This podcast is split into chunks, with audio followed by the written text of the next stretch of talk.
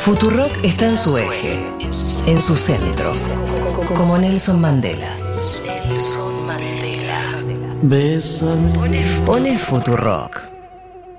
Vamos a hablar justamente de quedarnos en casa y mirar cosas lindas que nos distraigan un poco, vieji, de todo esto. Y saben qué, miren, para hacer un puente con las anti-recomendaciones que di ayer, de tanto encierro, de todo, les voy a recomendar una serie que en los primeros cinco minutos se rompe con el encierro.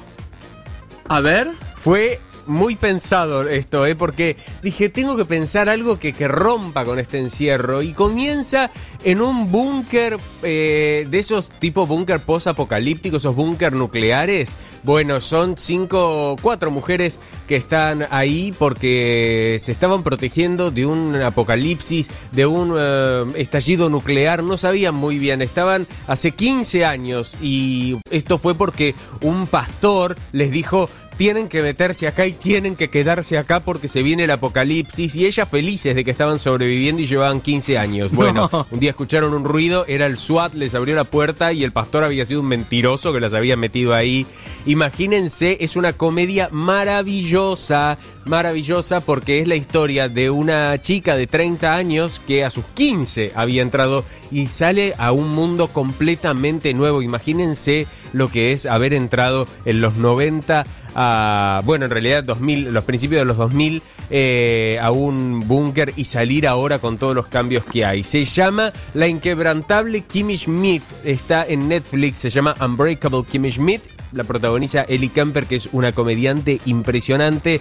Eh, hay un personaje que se llama Titus que la rompe. Son capítulos de 20 minutos. Es muy, muy, muy linda y muy tierna de ver. Además de la, de la comedia finísima que tiene, está producida por Tina Fey, que es una referente de la comedia estadounidense. Así que súper recomiendo que vean Unbreakable Kimmy Schmidt. Bueno, también, si quieren ver algo falopa, yo me acuerdo que, que, Gerardo Sofovich decía que el éxito de la peluquería era que la gente volvía a elaborar y no, no quería Pensar. cosa muy elaborada, quería reírse y punto. Bueno, acá tengo una película que ofrece esto. Se llama Misterio a Bordo. La protagonizan Jennifer Aniston y Adam Sandler. Y es justamente un matrimonio que de casualidad es invitado a pasar un fin de semana en un yate con todos los lujos de un millonario. Ellos son una clase media eh, que está muy, muy justa con el mango. Se habían ido de viaje y no pueden creer lo que estaban viviendo. Resulta que en el yate hay un asesinato.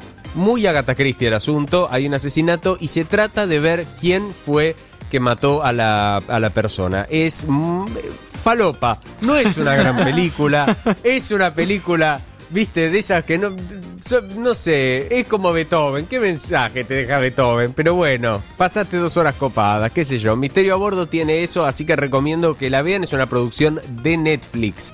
También vamos a pasar a contar a la plataforma de contenidos argentinos, que es cont.ar, y les quiero recomendar, si quieren ver una serie, Televisión por la Inclusión, que es una serie argentina, una creación de Bernarda Llorente y Claudio Villarruel.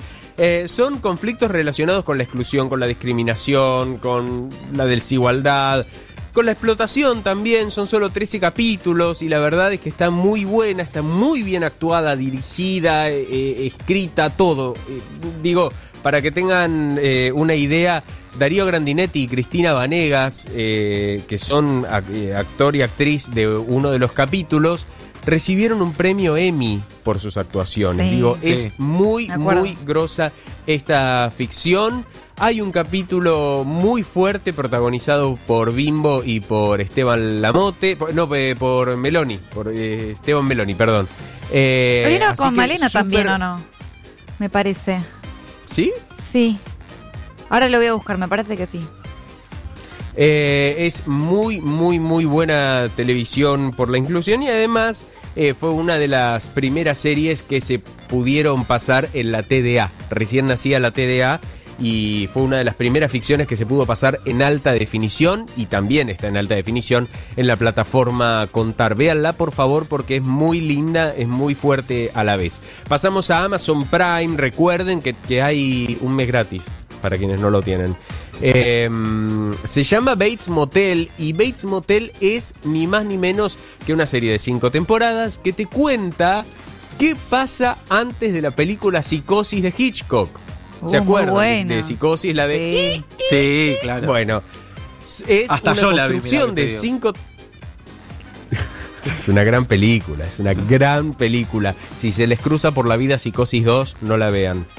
Eh, porque no, no podés hacer una segunda de esa, no podés. Simplemente no podés, eh, tenés que ser muy basura. Bueno, eh, esto es una precuela, son cinco temporadas, está protagonizada por Freddie Highmore, que es el actor que ahora está en toda la ciudad de Buenos Aires empapelado con una serie que se llama The Good Doctor, y por Vera Farmiga, que es una actriz impresionante, muy entretenida, eh, muestra la relación de, la, de la madre con el hijo y de cómo se construye este Norman Bates y cómo se llega a la compra eh, del Bates Motel, que es el lugar donde sucede el asesinato más famoso del cine probablemente.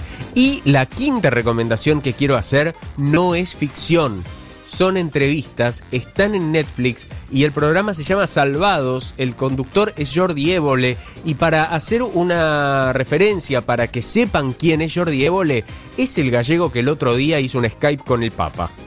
Ah, mira. Creo que todos lo, vimos ese, ese fragmento, ese Skype que y con estas declaraciones que hizo el Papa Francisco. Son entrevistas muy pero muy fuertes a personajes de la política. Hay dos capítulos dedicados a Nicolás Maduro. Él está, él se ocupa de hablar con Nicolás eh, Maduro en el Palacio Presidencial y además se dedica a charlar con muchos ciudadanos venezolanos. Es muy interesante. También hay entrevista al Pepe Mujica, pero el tipo se ocupa de hacer entrevistas a personajes de la vida cotidiana y algunos que han sido noticia. Por ejemplo, un señor que se hizo recontra remil millonario falsificando traveler checks de American Express. Es Míralo. muy, muy interesante la entrevista porque es un señor que no tiene plata. Muy bueno.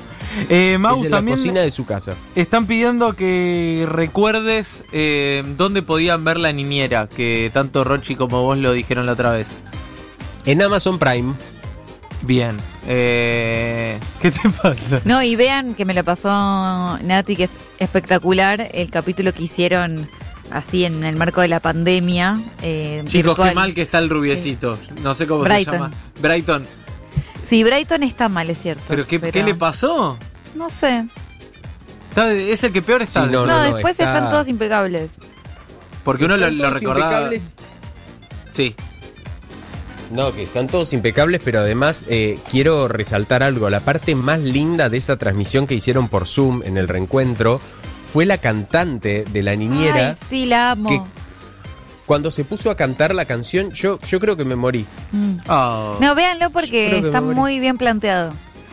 Eh, Sí, sí, sí, sí.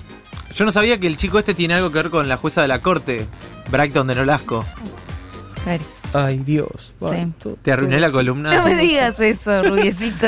Veníamos tan bien, Aus. Agus, ¿estás ahí? No, sí, sí, no, no, al pedo. Al pedo, Agus. al pedo, todo, todo es al pedo en esta La vida. verdad que sí. ¿Vamos? Vamos. Vamos. Ah, no, Agus le digo. Ah, perdón, Sí, yo me Agus. quedo. No, Sí. ¿Para sí, dónde van? a la recontra re- Hola.